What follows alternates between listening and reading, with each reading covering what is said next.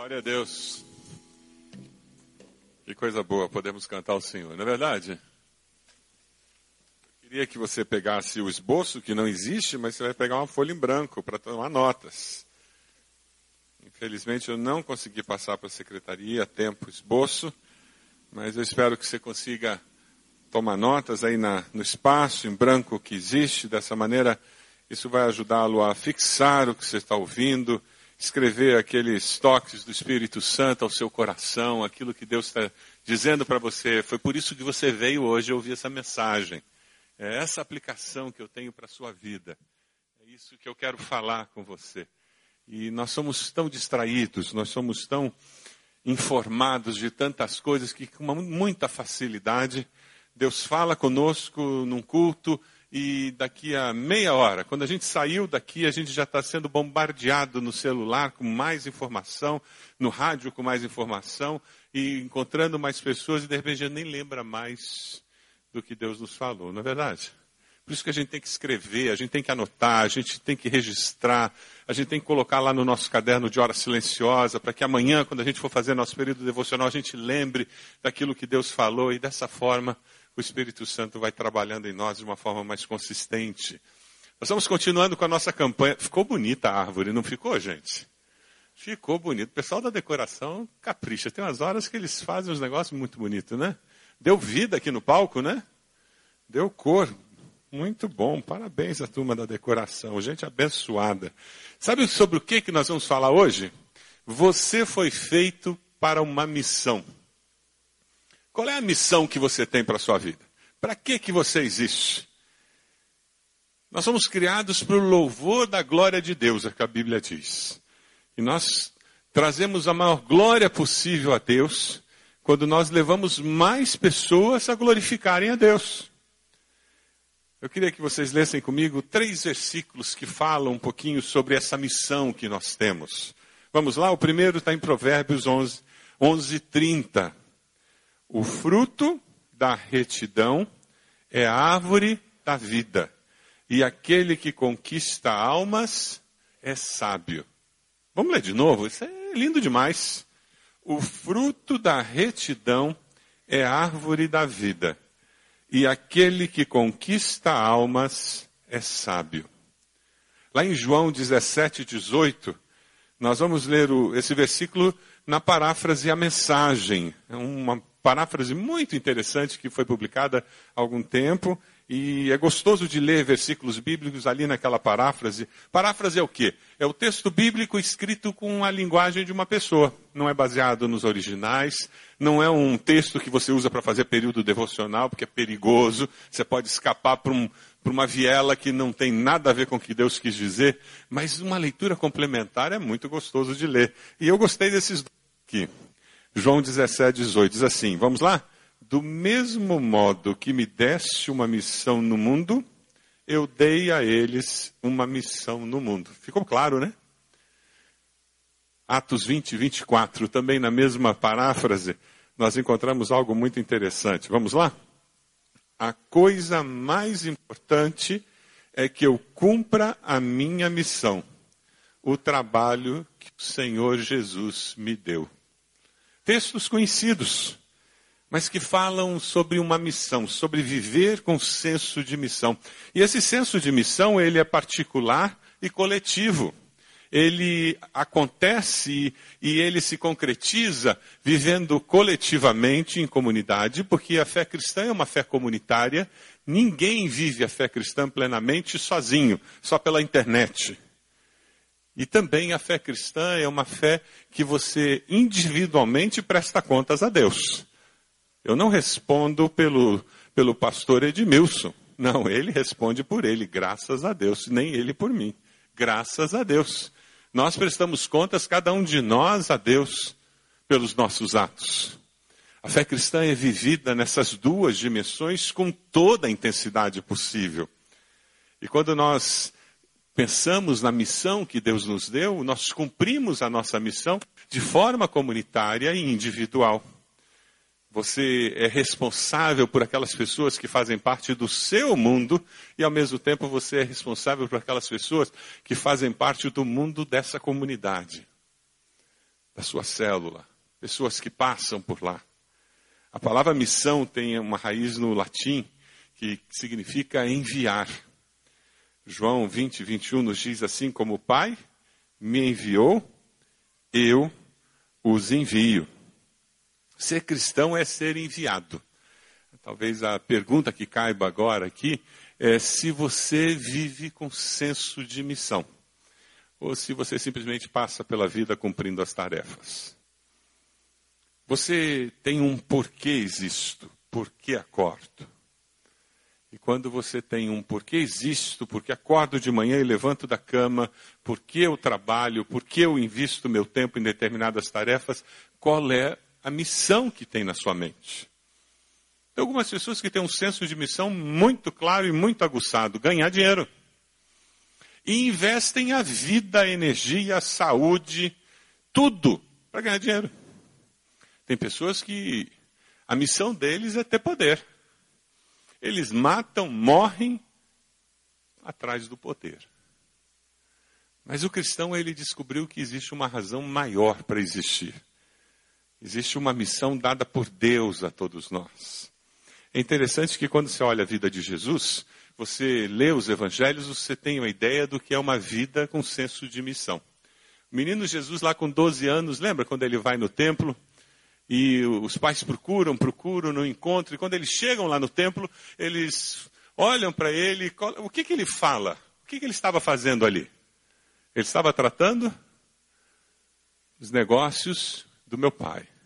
Com 12 anos, ele sabia já o que ele estava fazendo. Os anos se passam, e lá na cruz, um pouco antes de morrer fisicamente, ele diz o quê? Qual é o último brado dele? Está consumado. O que, que está consumado? Senso de missão. Uma pessoa que tem senso de missão muito claro, um cristão, um discípulo de Cristo, que tem um senso de missão muito claro, ele lida com as encruzilhadas da vida com muito mais facilidade. Porque ele tem um norte claramente definido na sua vida. A bússola da vida, com muita facilidade, identifica a decisão certa. Porque o norte, que puxa a agulha da, da bússola da vida, ele é claramente definido. Mas quem não tem um senso de missão claro, se diz discípulo de Cristo, mas o Deus mamon ainda controla o coração. Se diz discípulo de Jesus, mas são os prazeres da vida, o hedonismo, que faz com que a vida tenha razão de ser, eu tenho mais, eu quero mais é curtir a vida. Essa pessoa tem muita dificuldade quando chega nas encruzilhadas da vida e elas são tantas, não é verdade? Todo dia, todo tempo. Ele tem dificuldade de identificar o que é a coisa certa, o que é o mais apropriado, o que Deus de fato espera de mim, porque a minha missão não está muito clara, muito claramente definida dentro de mim. Jesus concluiu a missão que lhe foi confiada pelo Pai. E agora, quando nós aceitamos a Cristo, nós nos tornamos o quê? A igreja é o que de Cristo? É o corpo de Cristo. Jesus não está mais fisicamente nessa terra. Quem está nessa terra fisicamente? Quem? Pergunta para essa pessoa: Você é corpo de Cristo? Pergunta aí para a pessoa do teu lado: Você é corpo de Cristo mesmo? Tem uns que são mais gordinhos, outros mais magrinhos. Um é alto, outro é baixinho. Jesus completou a missão que Deus lhe deu enquanto ele estava fisicamente no nosso meio. E quando ele vai embora, a missão de Jesus na terra se transforma o quê? Na nossa missão. Pois nós somos o corpo de Cristo. E a missão é claramente definida como apresentar Deus as pessoas, para promover a glória de Deus nos quatro cantos da terra. Ele nos salva e ele nos envia. Você tem vivido esse senso de missão? Quando você chega lá na faculdade e você está lá no, na cantina da faculdade conversando com seus amigos, existe esse senso de missão na sua mente? Quando você está no cafezinho lá da empresa, todo mundo metendo malho no chefe, você, com senso de missão, você participa daquela conversa. Lá na escola, no recreio, quando a, a galera lá começa a mostrar os vídeos pornográficos do celular, você tem senso de missão e participa daquela conversa como alguém que tem senso de missão? Quando você é adulto, recebe uma proposta de suborno, você tem senso de missão? E ali você participa daquela situação em que alguém faz a proposta de suborno? Com senso de missão, levando Deus àquelas pessoas? Ser sal da terra e luz do mundo é viver com esse senso de missão, é, é, é ser o corpo de Cristo nesses dias promovendo transformação. Cumprir a sua missão aqui é parte essencial do que representa viver para a glória de Deus. Gostoso cantar, não é? É bom. Pastor João Camargo, com a banda, nos abençoaram tanto, não é mesmo? Mas é muito fácil promover a glória de Deus cantando dentro de quatro paredes na igreja, gente. Isso é muito fácil. É só ter alguém afinado na frente. Mas promover a glória de Deus lá no trabalho, quando você está com alguém falando que mulher é tudo igual, ranheta, reclamona, e que a pior coisa que eu fiz na vida foi casar, não devia ter casado, e você escuta aquele colega do trabalho falando isso, como é que você promove a glória de Deus ali? Ou aquele colega que, que vê aquela nova funcionária na empresa, que veio com vestido dois números menores do que o número dela, e ele começa a fazer aqueles comentários como é que você promove a glória de Deus ali? Como é que você leva Deus àquelas pessoas? Viver com senso de missão é dizer: homem não é tudo igual. Porque lá em casa nós já descobrimos que, apesar do meu marido não ser perfeito, tem uma aliança entre nós que nós fizemos com Deus e um com o outro, que nos faz viver um casamento diferente. Isso é levar Deus às pessoas. Você muda o tom da conversa. Você diz: Olha, que pena que você vive baseado na mentira e na desonestidade. Eu não me vendo por dinheiro, porque eu sirvo a um Deus que condena esse tipo de atitude. Eu gostaria muito que um dia você conhecesse o amor desse Deus e a justiça desse Deus, para que, quem sabe, você tivesse um comportamento diferente. É por isso que eu não vou aceitar esse suborno que você está propondo. Pelo contrário, você está perdendo crédito comigo, oferecendo suborno. Isso é levar Deus às pessoas, na prática.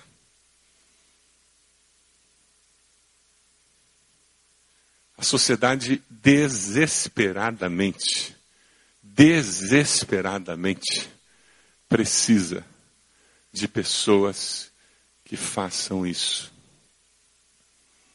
O juiz Sérgio Moro anda sendo aplaudido quando chega em supermercado e em restaurante. Vocês já souberam disso?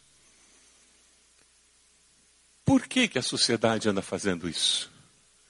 Porque ela desesperadamente precisa ver homens e mulheres que mostrem justiça, valores que tragam esperança de um mundo mais justo.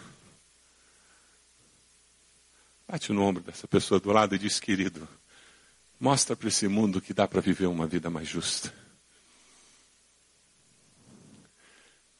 Isso é viver com senso de missão. É isso que Deus espera de mim e de você, meu querido. Cristo nos chama para vir a Ele e para ir por Ele. Nós estamos, na realidade, continuando a missão terrena de Jesus, quando nós vivemos com senso de missão. A sua vida é muito importante. Porque você continua a missão terrena de Jesus. Você foi chamado por Deus. E o que o Senhor diz para você, eu quero de fato que você assuma isso. Quando a gente vê a grande comissão, a gente só pensa em movimento missionário, evangelizar, mas é muito mais do que isso. Nós falamos de Cristo às pessoas, chamamos as pessoas para a nossa célula, falamos de Jesus no trabalho, porque nós queremos que o amor de Deus invada a vida dessas pessoas e elas descubram que tem um jeito novo de viver. Amém? E esse jeito novo de viver é bom demais. É por isso que não basta só a gente falar, não basta só batizar, tem que ensinar a obedecer todas as coisas. Pastor Marcos não fica inventando moda, inventando trabalho para vocês virem para mais CFI, para mais curso, não. A gente tem tantos cursos em nossa igreja, tantas classes, porque é só assim que a nossa cosmovisão vai mudar. E nós vamos começar a ver a vida como Deus quer que a gente veja. Só assim nós vamos ser mais sal e mais luz, só assim nós vamos transformar a nossa sociedade. E é isso que ela precisa. E mais. É isso que a minha família precisa. É isso que eu preciso. Como ser humano, como discípulo de Jesus.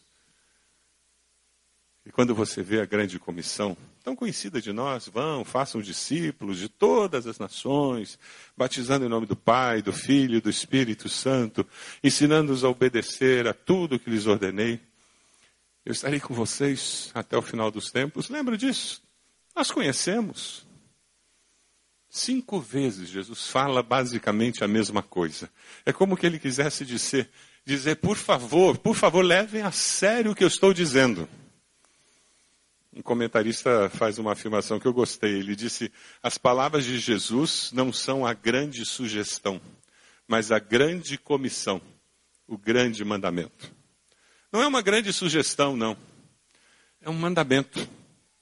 Desprezar a grande comissão é desobediência. Sabe quando você não adverte seus vizinhos, parentes, do risco de morrer sem Cristo, do perigo de viver sem o perdão de Deus? Você faz um mal absurdo a eles. E você se responsabiliza por ser negligente naquele chamado que Deus deu a você. Alguém disse que existem na realidade cinco evangelhos e não quatro. Quais são os quatro que nós conhecemos? Mateus, Marcos. Sabe qual é o quinto evangelho? Pergunta para a pessoa do lado o nome dela. Qual é o nome da pessoa que está do seu lado aí?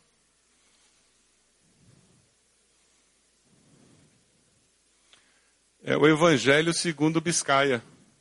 O quinto Evangelho é o Evangelho segundo Biscaia, é o Evangelho segundo Ieda, é o Evangelho segundo Arthur. E, e sabe o pior? A pior notícia que eu posso dar para você, ou a melhor, é que a grande maioria das pessoas nunca lerá Mateus, nem Marcos, nem Lucas, nem João. Sabe qual é o evangelho que eles vão ler? De cabo a rabo o Evangelho segundo Márcia. O Evangelho segundo Laduir. Ah, Jesus, tem misericórdia. O evangelho que eles vão ler é a vida de Cristo lá no Valmir. O quanto esse Jesus transformou a vida do Valmir. A vida de Cristo lá na Neuzi. E que aqueles alunos que ela conviveu, eles estão lendo a vida de Jesus na vida dela. Como é que está a leitura do Evangelho de Jesus na sua vida? O que, que as pessoas leem na sua vida? Que faz Jesus aparecer. O viver com senso de missão nos ajuda a andar com temor e tremor. Porque as pessoas estão lendo o quinto evangelho o tempo todo. Quer você queira, quer você não queira. Temos um político famoso que tem gerado algum problema público na nação, porque ele disse que era quinto evangelho. Deus tem misericórdia de nós. Deus tem misericórdia de mim. Quem sou eu para tirar pedra em alguém? Deus tem misericórdia do irmão, da irmã. Não é verdade? A Bíblia nos alerta dizendo aquele que está de pé, fique esperto. O único pré-requisito para cair é estar de pé. E o diabo sabe disso. Quando nós vivemos com senso de missão, nós vivemos com temor e tremor porque temos uma consciência muito clara do privilégio que nós temos ao sermos chamados para a salvação e enviados para cumprir uma missão. Vamos ler juntos um texto lá de 2 Coríntios 5,18? Vamos lá? Todas essas novas vêm de Deus, que nos trouxe de volta a si mesmo por meio daquilo que Cristo Jesus fez. E Deus nos deu o privilégio de insistir com todos para que se tornem aceitáveis diante dele e se reconciliem com ele. Cooperadores de Deus. Lembra desse texto? Isso está na Bíblia Viva, que é uma outra paráfrase. Companheiros do trabalho de Deus, cooperadores de Deus, que privilégio! O Criador dos céus e da terra olhou para você e disse: Eu quero fazer alguma coisa junto contigo. Já parou para pensar nisso? O Criador dos céus e da terra, aquele que sustenta os astros no universo, ele olhou para o Júnior e disse: Júnior, eu quero fazer um negócio contigo. Vem cá. Eu tenho um projeto para você. E foi isso que ele fez comigo, com você. No dia em que nós nos convertemos, ele disse: Eu tenho um projeto para a sua vida. Vem cá. O viver com senso de missão nos dá uma consciência do privilégio que nós temos de não viver essa vida simplesmente existindo, mas viver essa vida aproveitando cada dia, cada segundo, cada semana, cada ano, porque existe um propósito maior para a minha existência. Segundo Coríntios 5:20 nos fala sobre isso, somos representantes de Cristo. Deus nos usa para persuadir homens e mulheres a deixar de lado suas diferenças e participar da obra de Deus, agindo de maneira correta no meio deles. Estamos falando em nome do próprio Cristo agora. Tornem-se amigos de Deus.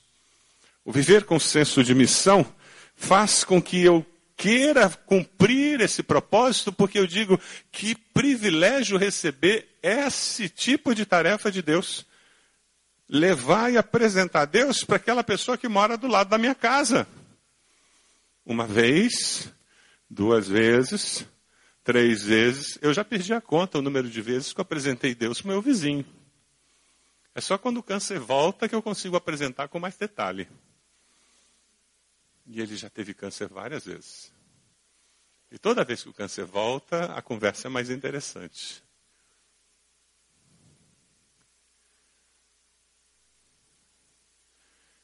Que privilégio apresentar Deus às pessoas. E nós não fazemos isso só trazendo as pessoas para os cultos, e nem só levando para a célula.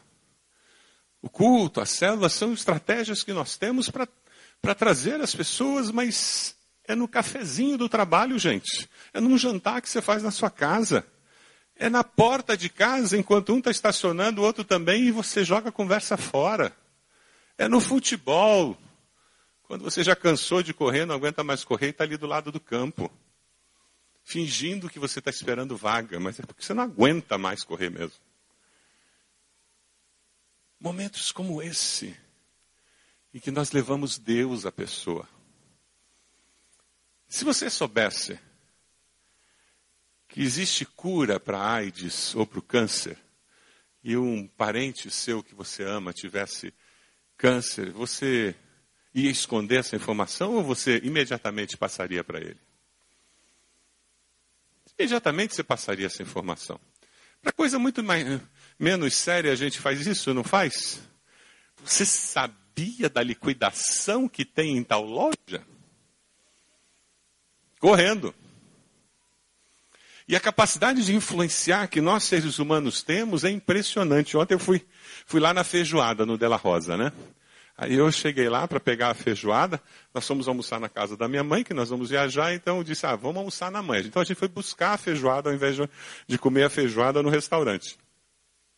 E eu sei que a melhor banoffee da cidade é lá no De La Rosa, propaganda, marketing. É a melhor banoffee. Se você não comeu a banoffee de lá, você não sabe o que é banoffee gostosa. É a melhor da cidade.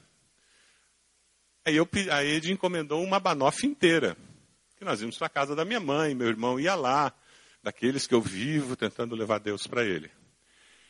Foi muito legal. Mas eu, eu, encontrei uns casais da igreja que estavam almoçando lá, e daí eu peguei a banoff no balcão, saí com a banoff na mão, fui até onde eles estavam comendo e disse: Isso aqui é só para dar água na boca. É a melhor banoff da cidade. Eles babaram em cima da banoff. O marido levantou, foi lá e encomendou uma. Aí a, a virou, a irmã Heidi, que é da nossa igreja, que é a cozinheira lá, dona do restaurante, ela virou e disse, pastor, o senhor tem que vir mais aqui. O senhor ficou dez minutos e me vendeu uma banofa inteira? A capacidade de influenciar que nós temos é absurda. E o diabo faz a gente pensar que não. Aquele irmão aqui que disse que nunca liderou nada, Célula tem essa capacidade de fazer a gente fazer coisas que a gente não imagina, né?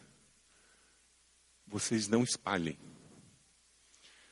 Eu já fui líder de louvor da célula.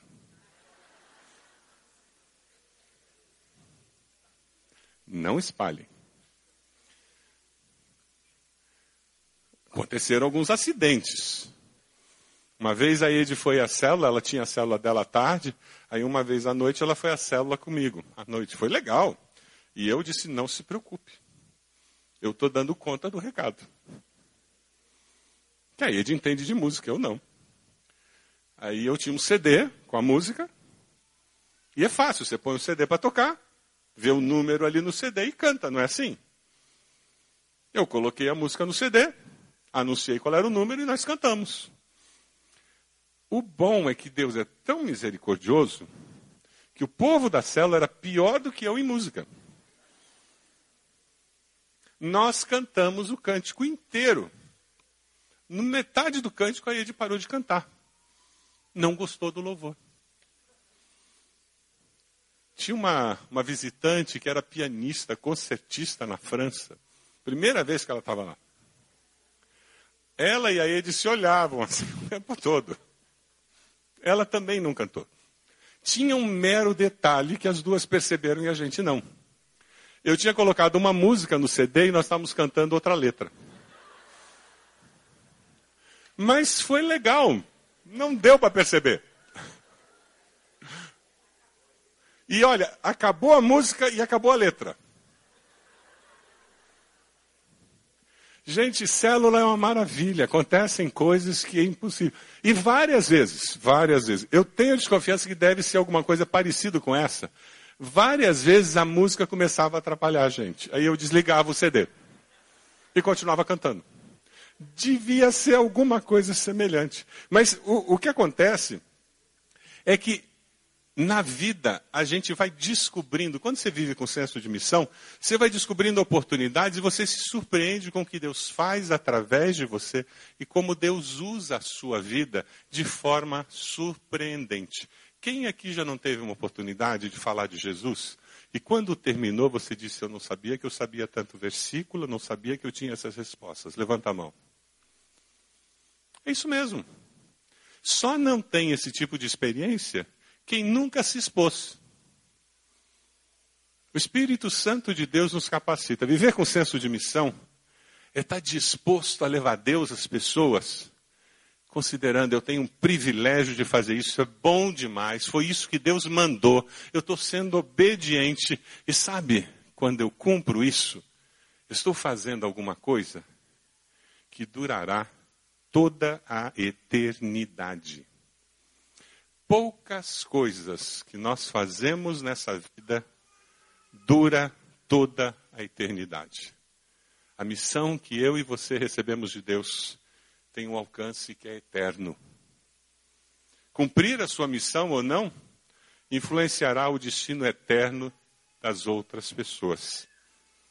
João 9,4 diz: Todos nós devemos rapidamente cumprir as tarefas de que fomos incumbidos por aquele que me enviou, pois resta pouco tempo antes que caia a noite e todo o trabalho chegue ao fim. A nossa existência é muito breve. Alguns chegam a 90, né, irmão Biscaia? Mas é exceção. Eu tive uma tia que chegou a 99, mas é exceção. E mesmo 99, comparado com a eternidade, o que é isso? Um estalo. Um suspiro. Quando nós cumprimos a missão que Deus nos deu, as tarefas que nós realizamos rotineiramente, elas adquirem uma dimensão eterna, uma perspectiva eterna. Aquele que ensina uma classe e o faz com senso de missão, ele faz mais do que ensinar uma classe de crianças. Ele leva Deus até aquelas crianças, olhando a eternidade daquelas crianças. Quem trabalha num hospital e trata da saúde das pessoas e faz uma cirurgia num paciente, ah, ele faz mais do que abrir e fechar um paciente e curar uma doença. Porque daqui a 30, 40 anos aquela pessoa provavelmente vai morrer. O que, que adiantou fazer aquela cirurgia? Para dar mais 30 anos de vida? E a eternidade? Ah, mas quando eu faço uma cirurgia e nesse processo de contato com aquela pessoa, existe um senso de missão em que eu vou além. E eu ajudo aquela pessoa a enxergar a eternidade, a ver o Deus da eternidade. Aquela cirurgia se transforma numa ponte para que eu leve Deus até aquela pessoa. William James fala que a sua missão ela dá sentido à vida. Sua missão dá sentido à vida. E ele continua afirmando: o melhor aproveitamento da vida consiste em gastá-la a favor de alguma coisa que dure mais que a própria vida. O melhor aproveitamento da vida consiste em gastá-la a favor de alguma coisa que dure mais que a própria vida. Há pessoas que somente você poderá alcançar e levar Deus até elas. Mas ninguém poderá. Pela sua personalidade, pelos contatos que você tem, pelas oportunidades que você já teve com aquela pessoa. A melhor ponte para o coração daquela pessoa é você. E aquela pessoa faz parte da sua missão. Viver com senso de missão é olhar ao redor e dizer: Deus, quem o Senhor colocou perto de mim que eu preciso tocar com o seu amor? Eu preciso falar do seu amor. O vídeo dessa semana vai falar de alguém que foi convidada, foi convidada, foi convidada, foi convidada, foi convidada, foi convidada. Ufa, finalmente ela aceitou o convite. Alguém aqui veio a um culto, a uma célula, na primeira vez que convidaram? E às vezes a gente convida uma vez, duas e diz: ah, não está interessado. Queime no inferno. A gente não fala queime no inferno, mas na prática é isso que a gente está dizendo. Na prática é isso que a gente está dizendo. Sabe, é, é tão importante a gente ter essa consciência de que Jesus vai voltar. Ele vai nos encontrar. Ele não vai perguntar quantos títulos você tem, quantas promoções você recebeu no seu trabalho. Ele não vai perguntar qual o tamanho da sua conta bancária. E não vai pedir a sua declaração de imposto de renda, não. Nem qual a sua popularidade. A conversa com ele vai ser: meu filho, o que, que você fez com a vida que eu lhe dei? Aquela missão que eu reparti contigo, aquele privilégio que eu coloquei nas suas mãos. O que, que você fez com aquela quantidade de pessoas que eu trouxe perto de você que tinham uma necessidade absurda? E você vai dizer, mas elas eram felizes. Ele vai olhar para você e dizer, você sabe que elas não eram. Elas aparentavam serem felizes. Elas aparentavam estarem realizadas. Mas sem a paz de Cristo que excede todo entendimento, ninguém é feliz. Amém? Só tem aparência sem certeza de vida eterna, ninguém tem paz que excede todo entendimento. Quando a gente pensa na volta de Jesus, isso ajuda a gente a ter consciência da brevidade da vida. Jesus disse que as boas novas acerca do reino serão pregadas em todo o mundo, a todas as nações, e depois virá o fim. Quando eu vivo cumprindo a minha missão, com esse senso de missão de levar Deus às pessoas, o que acontece é que eu abrevio o retorno de Jesus e eu facilito acontecer o que você vai ver nesse vídeo aí. Dá uma olhadinha.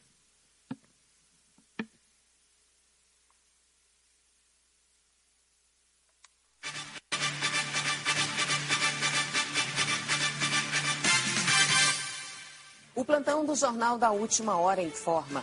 Acabou de ser registrado em todo o mundo um boletim de ocorrência que informa o desaparecimento no mundo de milhares de pessoas. Repito, milhares de pessoas desapareceram em todo o globo terrestre.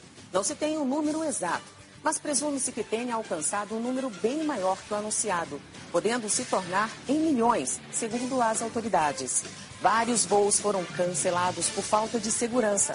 Segundo a Infraero, aviões no mundo inteiro caíram, pois pilotos simplesmente sumiram. O caos também se instalou no trânsito, tendo sido registrado um grande número de acidentes. Hospitais não têm dado conta de atender a tantos pacientes. Existem mães em desespero, pois suas crianças e bebês também sumiram.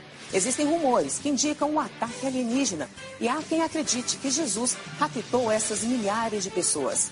Testemunhas acreditam ter visto um forte clarão, seguido de um estrondo e um ser como forma de um homem nas nuvens. Vamos acompanhar algumas imagens flagradas por câmeras de segurança. As imagens que você vê foram capturadas por câmeras de várias partes do mundo. As mesmas já foram analisadas e comprovadamente não se trata de nenhum tipo de montagem. Câmeras de parques, shoppings, estacionamentos, igrejas e monitoramento do trânsito são imagens reais e assustadoras. O mais impressionante foi o registro de um hospital infantil onde funcionários alarmados diziam que, em um único momento, todas as crianças desapareceram. A todo instante, temos recebido imagens como essas vindas de todas as partes do mundo. Chefes de Estado no mundo inteiro estão alarmados, mas ainda não se pronunciaram. Nosso correspondente nos Estados Unidos fala agora direto da Casa Branca. Alô, João Bergson. Olá, Cristina Lima, aqui nos Estados Unidos, bem como na Inglaterra, Japão, no Canadá, na Grã-Bretanha, enfim, em todo mundo o caos está instalado. Vários acidentes aéreos foram registrados, ainda não se pode calcular o número de vítimas trânsito também sofre com tal fenômeno, sendo registrado o número recorde de congestionamento. Os trens estão parados, os trens ficados no leste do estado de Dakota do Norte também não está operando. Várias chamadas pelo 911 de todo o país. Chamadas de Nebraska, Nova York, Arizona, do Kansas, da Flórida, de Ohio, Mississippi, de Nevada, da Virgínia, chamadas do Texas, de Washington, de Utah, Louisiana, do Colorado, da Geórgia, de Michigan, de Nova Jersey. Enfim, chamadas de todo o país pelo 911, chegando até a congestionar as linhas. Várias igrejas evangélicas não abriram suas portas no dia de hoje. Mesmo assim, foram invadidas pelos fiéis e permanecem lotadas durante o dia inteiro. Todos aguardam um pronunciamento por parte do governo que ainda não aconteceu. Cristina, nós ficamos por aqui. Voltamos a qualquer momento com mais informações. Fiéis de várias denominações dizem que aconteceu o arrebatamento da igreja. Perguntados sobre o porquê de não terem sido levados com os outros, muitos lamentavam e choravam, dizendo que poderiam ter levado Jesus mais a sério.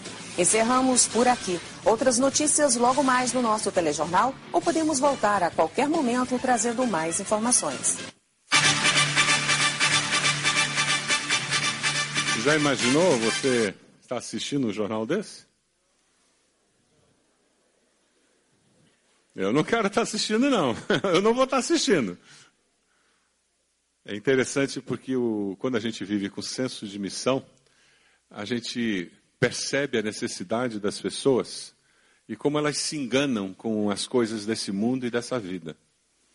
E como é fácil nós, que somos discípulos, também nos enganarmos com essas coisas. Precisamos voltar ao nosso Mestre, que viveu com senso de missão durante toda a sua vida e cumpriu a missão. E talvez orar como ele, dizendo: Pai, não seja feita a minha vontade, mas a tua. E é assim que nós vamos descobrir o, onde estão as oportunidades que Deus já colocou na nossa vida. Hoje à tarde você já vai encontrar algumas oportunidades que Deus preparou. É, mas para eu ter uma vida discipular com alguém, fazer vida na vida, vida ministerial, é, vai mexer com a sua agenda. E você vai ter que dizer, pai, não se faça a minha vontade, mas a tua. É, vai mexer na minha agenda. Participar toda noite, uma vez por semana, da célula, vai mexer com a sua agenda. É, fazer CFI vai mexer com a sua agenda, para que eu possa cumprir melhor a minha missão e estar mais preparado. É verdade, talvez almoçar com alguém que eu estou querendo levar Deus essa pessoa, convidá-la para vir na minha casa, é, vai mexer com a minha agenda. Eu tenho que sair do meu egocentrismo, da vida controlada por mim e começar a olhar para fora e olhar para cima, dizendo: Pai, aonde a minha missão estará se cumprindo? Com quem? Quem eu posso levar até o Senhor? Deus ajuda-me a encontrar o que o Senhor está fazendo para que eu possa cumprir seu propósito. No livro Vida com Propósito, Rick Warren conta uma experiência muito marcante na sua vida. É o falecimento do seu pai, que foi pastor por mais de 50 anos numa igreja pequena no interior dos Estados Unidos. Seu pai construiu muitas capelas no exterior. E diz que ele, com câncer, em cima da cama, semi-consciente, diz que ele tinha muitos delírios e ele falava muito o tempo todo. E no último dia, próximo da sua morte, diz que ele começou a querer se levantar da cama e não tinha forças para isso. E quando a esposa do pastor Rick perguntou: O que, que o senhor está querendo fazer? Por que, que o senhor quer se levantar? Diz que o, o pai dele começou a dizer: Eu tenho que salvar mais um para Jesus. Eu tenho que salvar mais um para Jesus. Eu tenho que salvar mais um para Jesus. E ele começou a repetir essa frase por muito tempo. O pastor Rick Warren compartilha no seu livro dizendo que ele começou a chorar. Ouvindo seu pai repetindo: Eu tenho que salvar mais um para Jesus. E ele se aproximou da cama. E quando ele colocou a cabeça perto do peito do pai, disse que o pai, com a, mãe, a mão frágil, trêmula colocou sobre a sua cabeça e como que comissionando para o que ele tinha que fazer, o pai mudou a frase.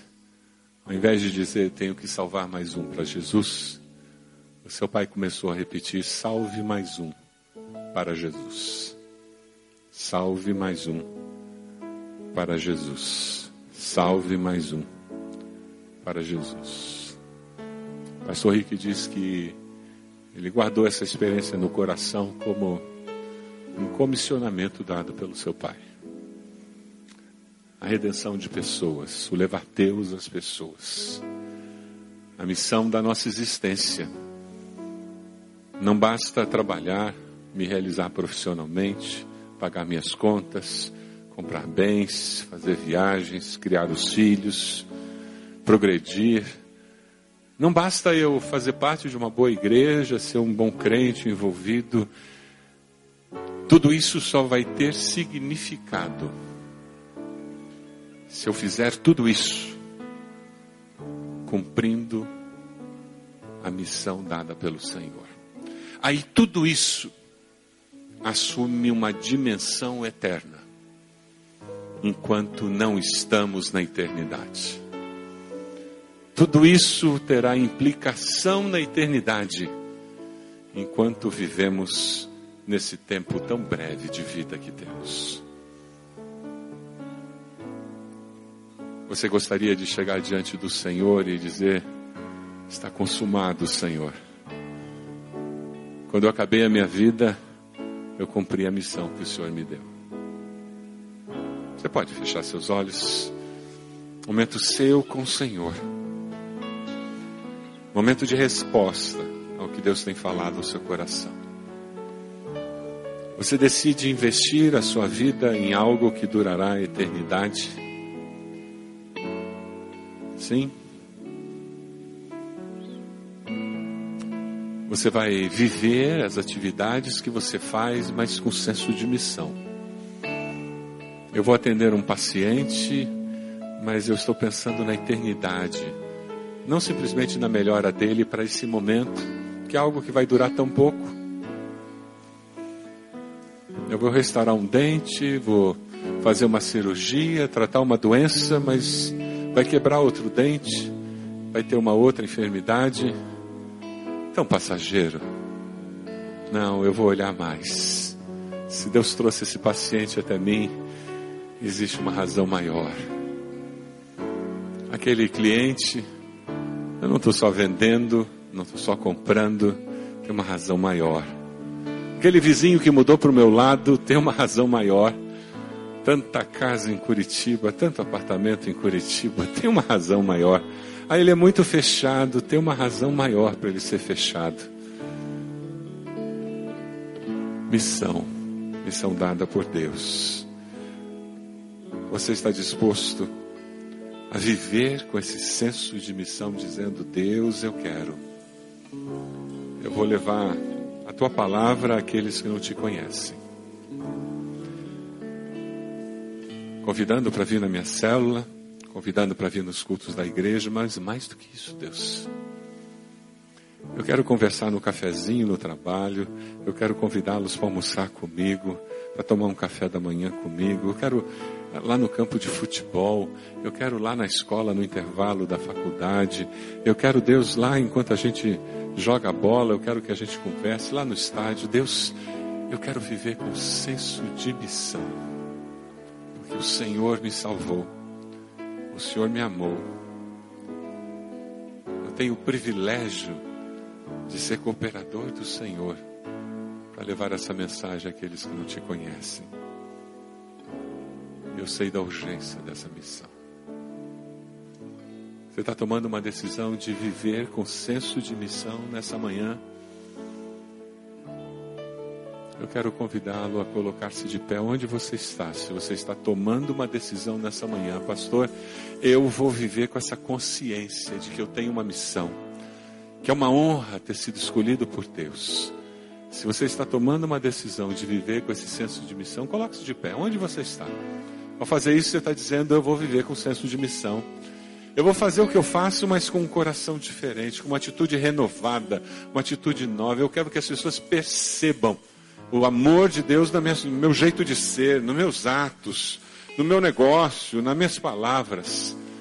E você vai ver Deus agindo, você vai ver Deus usando as situações, Deus trazendo pessoas que vão ouvir e vão responder. Porque Deus está agindo, Ele está cooperando com você. Você faz parte de um projeto, projeto de Deus na sua vida. Mais alguém? Fique de pé onde você está. Momento de consagração. Esse é o meu querer, o meu querer.